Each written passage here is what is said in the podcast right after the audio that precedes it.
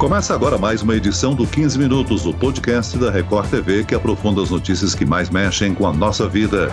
Ataques a agências bancárias no interior do Brasil nesta semana voltaram a causar pânico entre os moradores. Foram três em três dias em diferentes estados. Em ações organizadas, criminosos bem armados deixam a polícia sem condições de reagir.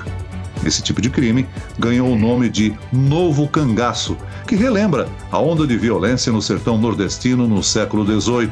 Por que esse tipo de crime ainda é tão comum? O que, a polícia pode fazer para evitar? Aqui comigo está o jornalista e comentarista da Record TV, que irá nos ajudar a responder essas questões. Percival de Souza. Bem-vindo, Percival. Bem-vindo você. A alegria é toda minha de estar com você. Percival, quem nos acompanha nessa entrevista é o repórter que esteve presente no local de um dos mais recentes ataques lá no estado do Pará. Ele é o Guilherme Mendes. Olá, Guilherme. Olá, Celso, tudo bem? Muito bom estar novamente aqui nesse bate-papo com você. Guilherme, você esteve numa das agências bancárias que foram atacadas aí no Pará. Conta pra gente como foi essa história. Celso, estive sim em uma das agências bancárias atacadas pelos assaltantes. E o cenário é de destruição, viu? O teto todo veio abaixo, as portas foram estouradas, vidro espalhado por todos os cantos. Para a gente entender um pouquinho como é que foi essa ação dos criminosos. A cidade de Cametá fica a cerca de 270 quilômetros da capital Belém, mas o acesso é demorado, são quase sete horas de viagem. Precisa pegar barcos, balsas, até conseguir chegar aqui na cidade. E os assaltantes, eles chegaram de carro e também em pequenas embarcações. Um grupo foi para o banco, enquanto o outro grupo ele foi para uma praça que fica em frente ao batalhão da Polícia Militar.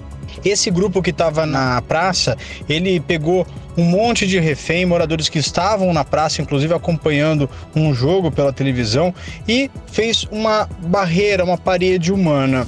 Esse grupo da praça, em frente ao batalhão da Polícia Militar, começou a atirar contra os policiais, eles que não tiveram qualquer chance de reação. Nesse momento, com a força policial dominada, o outro grupo que estava no banco, eles começaram a usar maçarico para abrir os caixas eletrônicos e também a usar explosivos para tentar arrombar o cofre principal do banco. A ação dos assaltantes durou cerca de uma hora e meia. Não conseguiram abrir o cofre principal, segundo a Secretaria de Segurança Pública, e depois disso eles fugiram. Agora, o que fica além do estrago do banco é uma preocupação dos moradores, até porque sem o banco eles não conseguem sacar a aposentadoria, não conseguem sacar os benefícios do governo federal, principalmente nessa época de pandemia. Teve uma outra coisa muito grave também, é que quando eles estavam atirando contra o batalhão da Polícia Militar, um refém, ele se assustou e saiu correndo. Ele foi atingido por um tiro é, disparado pelos assaltantes e acabou morrendo ali mesmo na praça, viu, Celso? Uma situação muito triste que, além do prejuízo financeiro, também é, deixou uma vítima no meio da cidade, viu, Celso? Nós conversamos com o secretário de Segurança Pública do estado do Pará, o Alame Machado, sobre a ação dos criminosos.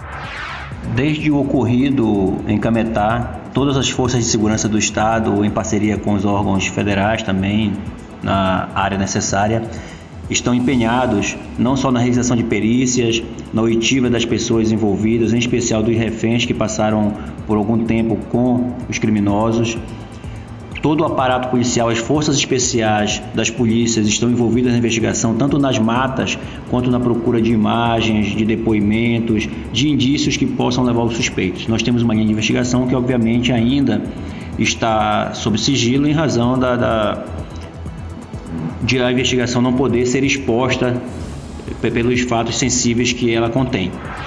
Com relação aos fatos ocorridos, nós conseguimos, de fato, sempre nos antecipar. Se comparado os dados dos anos anteriores, quando a média era entre 15 e 20 fatos dessa natureza por ano, no ano de 2020 nós tivemos, contando com o de Cametá, o terceiro fato neste ano de 2020, o que é obviamente não desejado, mas uma redução de 80% em relação aos anos, à média dos anos anteriores. Então isso prova que a gente trabalha assim com a questão da inteligência, prevendo situações e nos antecipando. Além desse ataque no Pará, outros casos foram relatados apenas nessa semana. Em Floraí, interior do Paraná, um grupo explodiu duas agências bancárias. E o caso que mais chamou a atenção aconteceu em Criciúma, município de Santa Catarina, minha terra natal, por sinal. As imagens que vimos eram chocantes. O grupo estava fortemente armado e um dos integrantes da quadrilha até carregava uma bazuca, uma arma de guerra potente. Ontem, a Polícia Civil de São Paulo prendeu uma mulher, auxiliar de limpeza, suspeita de participar do mega assalto lá em Criciúma. Sival, vamos falar um pouco mais desses ataques coordenados. Isso aí não é coisa de uma semana para outra, né? O crime foi planejado com muitas semanas, até meses de antecedência. Muita antecedência, e você vê que, entre outras coisas, essa organização, que é uma verdadeira firma, ela dispõe, ao Celso, de uma coisa incrível que se chama serviço de informações. Eles sabem, se informam do volume de dinheiro que está em determinado lugar. Nessa agência de Criciúma, a sua cidade natal, eles sabiam que na véspera tinha sido feito um grande depósito em dinheiro que seria usado para vários pagamentos. Então eles tinham informação com muitos dias de antecedência para montar todo esse aparato e atacar. Agora, há um denominador comum nesse tipo de ataque, ô Celso. Você vê que coisas semelhantes aconteceram em vários lugares do Brasil, inclusive aqui no estado de São Paulo. Eles escolhem cada vez mais cidades de pequeno porte, nas quais a estrutura de segurança é bem menor e eles calculam tudo milimetricamente para ter um ataque com sucesso, com menos chances de ter uma repressão forte contra eles. Celso. Percival, é incrível que o modo operando desses criminosos é como se eles tivessem recebido um treinamento militar além das armas né, potentes, o desenvolvimento da ação na cidade é como se fossem é, militares. Você vê que essa firma criminosa adquiriram o monopólio no Brasil do tráfico de drogas e grandes assaltos, assaltos de grande envergadura, principalmente em estabelecimentos bancários. Você vê que eles escolhem cuidadosamente, são muito bem estruturados. O armamento vem de fora e é de melhor qualidade. Você tem, além da bazuca que você mencionou, você tem, por exemplo, fuzis que tem uma capacidade de tiro de longo alcance. Então, com uma arma desse tipo, dificilmente você possui quem tenha condições de enfrentá-los. Até porque, na linguagem militar, quem está armado na rua é inimigo, o inimigo precisa ser abatido, mas eles conseguem até criar obstáculos. É de uma ousadia, isso sem limites. Coloca um caminhão em chamas na porta do quartel, não pode entrar nem sair nenhuma viatura. Isso é coisa de filme. Só que é, os filmes viraram realidade aqui no nosso país. É, chama a atenção que a polícia é sempre pega de surpresa. Eles sabem se aproveitar dessa situação, não é, pessoal? Exatamente. É, e você vê que os participantes da ação, você vê que no caso de Criciúma foram usados mais de 10 carros, aliás, carros é, de boa qualidade, carros roubados em São Paulo, ou seja, eles foram de São Paulo lá com esses carros, outros assaltantes se juntaram a eles lá e você percebe que a, a firma criminosa ela tem um alcance interestadual, quer dizer, age em São Paulo, age no Rio de Janeiro, age no Paraná, age no Rio Grande do Sul. Não tem limite geográfico, né? Nenhum, nenhum, nenhum, nenhum. E a polícia, pelo contrário, possui muita dificuldade em comunicar-se entre si. Então, isso é uma coisa importante. A polícia precisa ter recursos humanos, precisa ter recursos materiais da melhor qualidade e precisa ter informação, Celso. Sem informação, a polícia não vive. E com bola de cristal também ninguém vive, porque bola de cristal não existe. Celso, você mencionou a bazuca que um dos criminosos utilizava. A bazuca, para quem não sabe, é uma arma capaz de lançar um projétil altamente explosivo. Ela tira uma bomba mesmo. E, Percival, você não compra uma bazuca na lojinha do bairro, né? Muito menos você vai até o seu sítio e começa a treinar tiro ao alvo com bazuca. Como esses criminosos têm acesso a esse tipo de armamento? Se você sair de Criciúma e caminhar até a fronteira com o Paraguai. E chegar do, do outro lado, você lá tem barracas.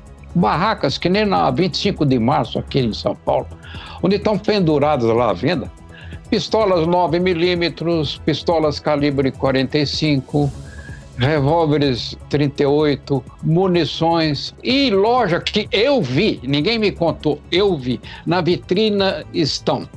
Fuzis, metralhadoras, tá exposto e tudo isso lá na vitrine. Bazuca, né? Eu fiquei olhando aquilo lá, aí chegou um funcionário da loja, sim, senhor, falei, ah, arma interessante. Aí ele me informou, se queres, podemos fazer a entrega em seu hotel. Falei, ah, no meu hotel? Quer dizer, então você pode, eu estou te contando um fato recente. Adivinhe quem se beneficia disso? O crime organizado. Mas é claro, porque o efeito, o efeito desse armamento entrando dessa maneira lá, você obtém os reflexos disso nas organizações criminosas aqui no sul e no sudeste. Entra impunemente lá, sobra para nós aqui. São fronteiras secas, né, que o Brasil tem com o Paraguai, com a Bolívia, até mesmo com a Argentina, né, e por onde passa todo esse material. Agora, a, a, a ousadia e a inteligência deles, né, em Criciúma eles estavam agindo de uma certa maneira que chegaram a impedir um túnel que tem em Tubarão, que seria um acesso, né, da, da polícia que poderia chegar de, de Florianópolis, de cidades vizinhas, né? Uh, chegaram a, a impedir a entrada num dos túneis que levava a Criciúma. Agora, não haveria uma forma da polícia eh, monitorar a ação dessas quadrilhas que precisam de uma logística muito grande? Não, o que isso você precisa para enfrentar em condições minimamente iguais é um serviço de inteligência, mas usando a palavra inteligência no sentido técnico que ela possui. Nós não estamos falando de bisbilhotagem, estamos falando num nível elevado, nível de informação, que é um nível altamente técnico, que exige infiltração, exige agentes super treinados e capacitados para captar informações são vitais, no caso para a segurança pública, nas suas próprias fontes. Tem que trabalhar considerando-se todos esses detalhes com muita eficiência com muita eficiência. É curioso, viu? Sempre que chega o final do ano, esses ataques ficam mais comuns. Percival, por que isso? Eles têm que planejar as festas de fim de ano. E no mundo do crime, que muita coisa gravita em torno dele, no mundo do crime estão as drogas. E o consumo de drogas nessa época do ano aumenta muitíssimo em todo o país. Por quê? Porque tem muito. Agora, todo mundo usando máscara, isolamento social, mas isso, na verdade, não é respeitado em muitos lugares, principalmente no mundo do crime. Aliás, lá em Santa Catarina, em Criciúma, tem, houve uma grande aglomeração de bandidos, né? Sem máscara, não mantendo isolamento social nenhum, não tendo preocupação com isso. Agora, o que tem de droga encomendado para ser entrega agora, no final do ano, é incrível. Então, eles estão se preparando para esse abastecimento. Agora, o QG deles são realmente as penitenciárias onde eles provocam rebeliões, ataques, a desafetos, não é mesmo? Sim, é um lugar que deveria ser inexpugnável deveria ter como uma das suas normas de segurança principais é, evitar qualquer contato externo, mas eles são superestruturados lá dentro. Tudo que é proibido existe dentro da prisão: droga, telefone, remessa de cartas, troca de informações entre organizações criminosas e pessoas que estão lá fora, os contatos entre a militância interna e externa.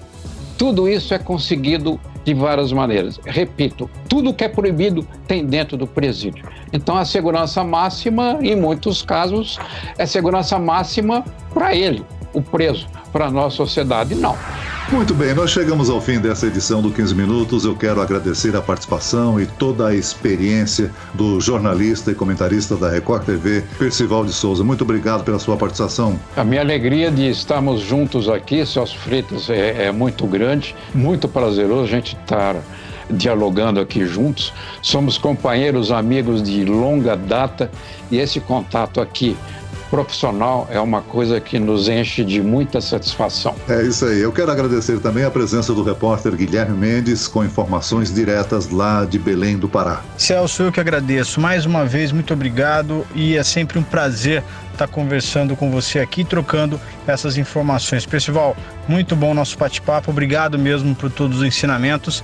E a gente espera que isso acabe o quanto antes, né? Porque a gente vê que esses crimes assustam milhares de pessoas e acontecem, infelizmente, em várias regiões do nosso país, né? Esse podcast contou com a produção de Homero Augusto e dos estagiários Andresa Tornelli e David Bezerra. E eu, Celso Freitas, te aguardo no próximo episódio. Até amanhã.